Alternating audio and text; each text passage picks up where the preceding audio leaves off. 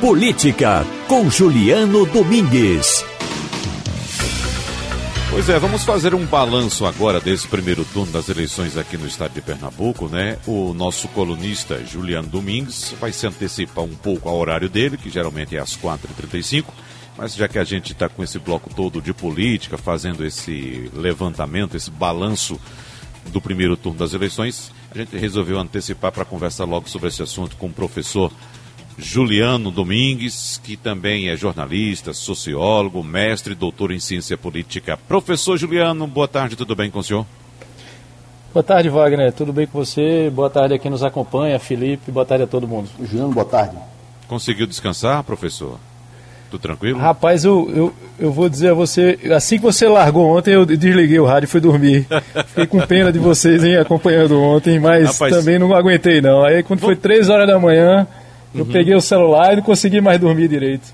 É, aí eu fiquei vendo os resultados e tudo quanto era lugar. Então vamos começar por aí, professor Juliano, que de fato essa decisão do Superior Tribunal, ou do, do Tribunal Superior Eleitoral, de concentrar a, a divulgação toda em Brasília, foi de fato muito infeliz, porque tirou aquela emoção tradicional da apuração, da gente acompanhar voto a voto e ficar divulgando o, os números dos candidatos e o nosso ouvinte acompanhando também, e o senhor também, habituado também a acompanhar esse ritmo. Deu no que deu, acabou colocando água na nossa, na nossa bebida aí, na nossa felicidade, e o resultado, quando foi sair, já foi perto das 11 da noite, com tudo pronto já, só foi a divulgação mesmo. Então, eu não sei qual o levantamento que eu tenho até agora, mas eu espero sinceramente, professor Juliano, que o TSE enterre essa ideia e não invente de fazer mais isso em eleição municipal. Pois é, Wagner, do ponto de vista operacional, de sistema da informação e de tecnologia, eu confesso a você que eu não teria como fazer é, qualquer consideração, né, porque foge a minha área de conhecimento. Agora, do ponto de vista do dano à imagem, não só do próprio Tribunal Superior Eleitoral, mas também, sobretudo, ao processo, o episódio de ontem foi muito ruim, né? causa um prejuízo à imagem do processo eleitoral. E veja, embora aparentemente não tenha trazido maior consequência, o simples fato, né, o atraso que ocorreu ontem, a exposição do ministro Barroso né, de maneira indefinida ali, concedendo entrevista coletiva, e vocês até brincaram na transmissão, né? Pelo menos entretém o pessoal que está ali, né? Ele ficou começando, é. conversando com as pessoas enquanto o resultado não saía. Uhum. É, isso daí certamente, como já aconteceu já a partir de ontem, desde ontem está acontecendo, vai servir como um combustível para é, diferentes grupos políticos, mas sobretudo aqueles grupos ligados ao presidente da República, Jair Bolsonaro, a alimentar teorias da conspiração ou versões para colocar em xeque o próprio processo é, eleitoral. E aí antecipar um pouco aquilo que muito provavelmente, eu vou ficar surpreso se não ocorrer, a gente vai visualizar em 2022, né? Uma postura de, é, de, de, desconfiança né, de algumas lideranças políticas, algo que já vem acontecendo, mas deve ganhar, deve ganhar uma dimensão maior, principalmente se o resultado for desfavorável ao grupo ligado ao presidente da República, em relação ao processo eleitoral, colocando em xeque e levantando suspeita sobre a lisura do processo, o que é muito ruim para o processo, não só para o processo eleitoral em si, mas para o sistema político, né? porque a população precisa confiar é, no, no, processo político, as instituições precisam passar confiança e o episódio de ontem fragilizou essa confiança. Há uma, uma crença no Brasil todo, grande parte do país, melhor dizendo, professor Juliano, inclusive pelo próprio presidente da República, que ou está desinformado ou está mal intencionado, apontando, inclu, inclusive disse hoje, que ele disse que não conhece outro país que utiliza o sistema de urna eletrônica como o Brasil utiliza. Então, ou de fato ele está mal intencionado ou ele está mal informado, porque em todo o mundo 35 países já utilizam urnas eletrônicas para captação de votos. Esse levantamento é do Instituto Internacional para a Democracia e Assistência Eleitoral, o IDEA Internacional, um instituto que é sediado na Suécia, na capital Estocolmo, e traz nessa lista nações como Suíça, Canadá, Austrália, aqui na América Latina, o México, o Peru, na Ásia tem o Japão, a Coreia do Sul, Há também um exemplo na Índia. E para poucos que não, ou para muitos que não sabem, até os Estados Unidos utilizam, em alguns estados, urnas eletrônicas ou pelo menos a apuração eletrônica do voto.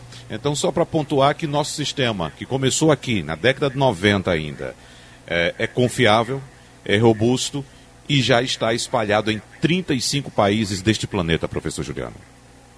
É criticar o, o sistema e levantar suspeita em relação ao sistema é parte de uma estratégia de poder, né, parte de uma estratégia comunicacional, por enquanto tem se resumido a uma disputa em termos de né, estratégia de discurso político, que tem a, a intenção justamente de alimentar a descrença em relação ao próprio sistema e assim tirar vantagem do sistema. É um fenômeno não só que se manifesta aqui no Brasil, mas em outros países, ou seja, de líderes que disputam o processo eleitoral levantando suspeitas sobre o próprio processo eleitoral. E assim preparam terreno para, uma vez derrotados no processo eleitoral, se negarem a deixar eh, as suas funções, os seus postos. Né? Uma das eh, definições eh, usuais de democracia simples é de que a democracia é um sistema em que o perdedor da eleição vai embora. Ele deixa o cargo para quem ganhou. Então, se você disputa o processo e já começa a levantar suspeitas sobre o processo como uma espécie de é, habeas corpus preventivo, né? ou seja, se eu perder é porque eu fui roubado. Isso daí tem sido usual, ou seja, desmerecer as próprias instituições democráticas e assim tirar vantagem através dessa desconfiança. É, é uma tática que tem sido utilizada, lamentavelmente, devo dizer, por, por, alguns líderes, dentre eles o próprio presidente Jair Bolsonaro, e que deveria ser reprovada pelo eleitor. Ou seja, colocar em xeque as instituições democráticas é algo que costuma ter um custo muito elevado. Felipe. Juliano, boa tarde. Eu queria inclusive trazer aqui uma provocação que a gente fazia já no início do programa, né, que Wagner até levantou essa bola, que é a grande dúvida que é para onde vai o voto do eleitorado de direita aqui no Recife. Isso porque, é, para além dos dois principais candidatos no campo, né, Mendonça Filho e a delegada Patrícia, que já disseram que não vão apoiar ninguém, Existe aí uma gama de candidatos menos votados, aí a gente poderia citar o, Charbel do Novo, o Carlos Fernando do PSL, o Coronel Feitosa, todos eles mais identificados com a direita. Ou seja, numa primeira análise fica muito claro, muito evidente que a direita perdeu, porque os dois candidatos que estão indo para o segundo turno são do campo de esquerda. Mas é possível traçar, fazer algum prognóstico de quando, de para onde vai essa gama de, de votos, Juliano?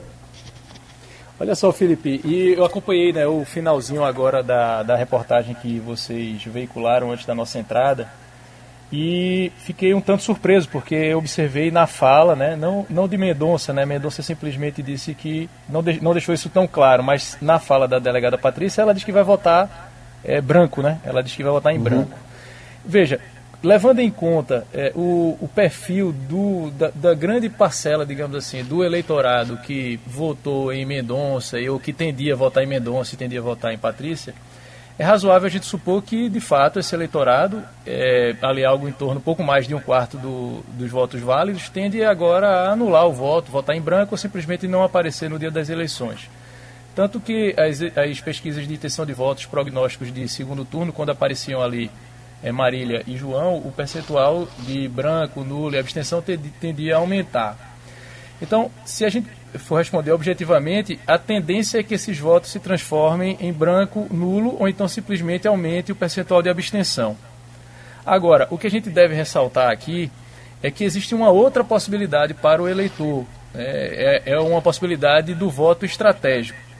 Se eu, é, vamos imaginar um perfil de um eleitor, certo? Que, que é, viu seu candidato perder no primeiro turno e em função disso está bastante chateado e aí então ele pensa assim, ora, eu tenho duas opções. Ou eu não participo do processo eleitoral, porque se abster, votar branco ou nulo dá no mesmo, ou seja, alguém vai ganhar a eleição.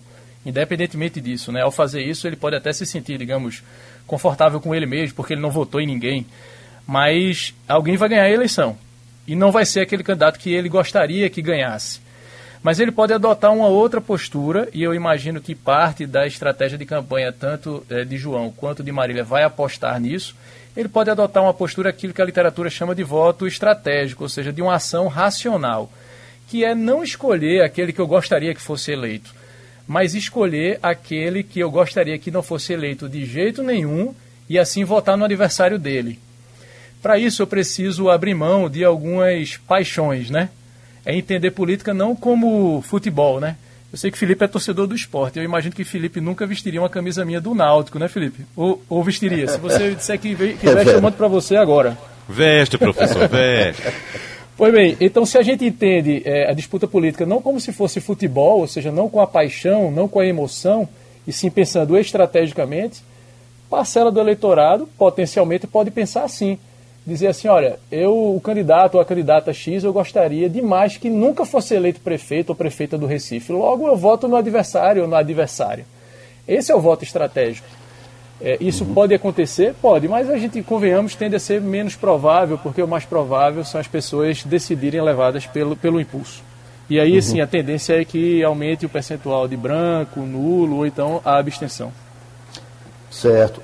Ainda indo para essa seara mais ideológica, né? A gente sabe que é, essa, essa cisão, né, que a gente teve aí essa vitória muito clara do campo da esquerda em detrimento do campo da direita, e isso seria um indicativo de que, é, de alguma forma, aquela, aquela polarização, aquela, aquele teor ideológico que veio com 2018, de se falar, de se abrir mesmo esse flanco direita esquerda, de se falar de comunismo, de globalismo, de, de, de Fórum de São Paulo, o que seja, isso aí teria, estaria perdendo força, né? estaria dando lugar aí para a política real, Juliano?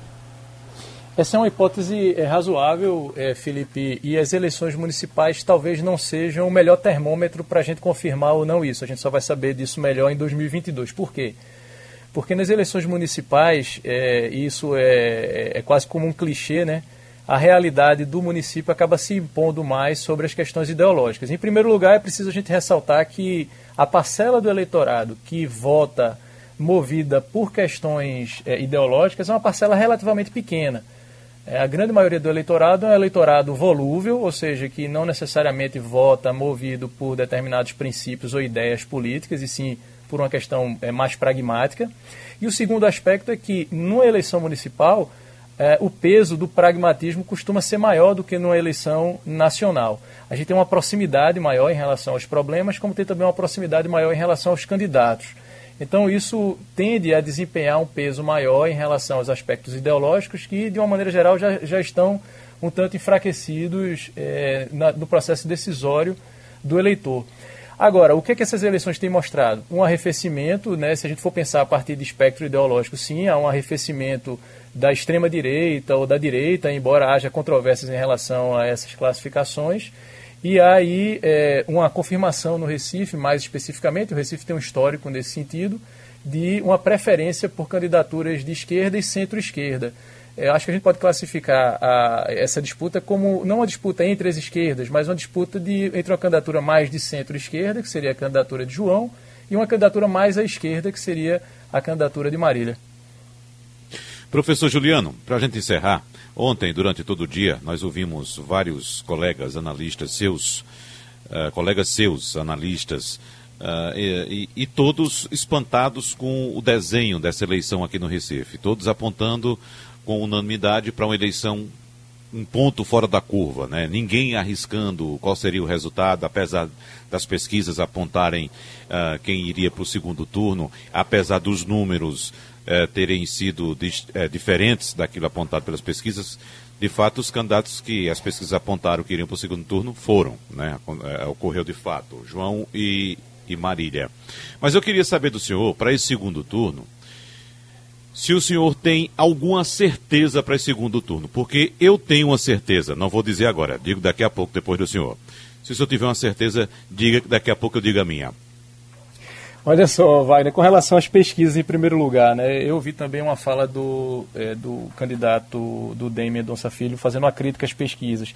Tem dois componentes importantes aí que precisam ser ressaltados em relação às pesquisas que ajudam a gente a entender um pouco a falha de algumas delas. Lógico, tem um aspecto aí metodológico que pode ser questionado, sim. Mas é, existe um aspecto que é o seguinte, que tem sido observado, vocês já devem ter ouvido isso, ouvinte e ouvinte também, que é, é, tem, se, tem se mostrado uma espécie de tendência o eleitor decidir em quem votar cada vez mais em cima da hora. Isso gera uma dificuldade para os institutos de pesquisa aferir com maior precisão, porque o sujeito deixa para decidir em cima da hora. E aí, e um outro aspecto é o seguinte também: a mudança de opinião tende a estar associada ao volume e ao tipo de informação que eu recebo. A gente tem um fluxo informacional é, muito intenso, né, com avalanche de informação a todo momento, num espaço de tempo muito curto. Isso tende a mudar a opinião em espaço de tempo curto, o que também prejudica esse processo de captura da realidade através das pesquisas. Veja, tanto que a pesquisa de boca de urna, ela acertou, né? A pesquisa de boca de urna acertou, não por acaso.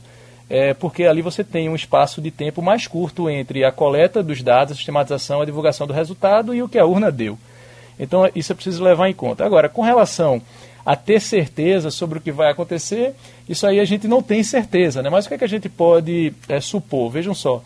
A gente tem aí uma distância muito curta entre os dois candidatos nesse fim do primeiro turno. E a gente tem um percentual muito grande de abstenção, né? muito grande, sobretudo em comparação aos anos anteriores. Muitas pessoas deixaram de votar.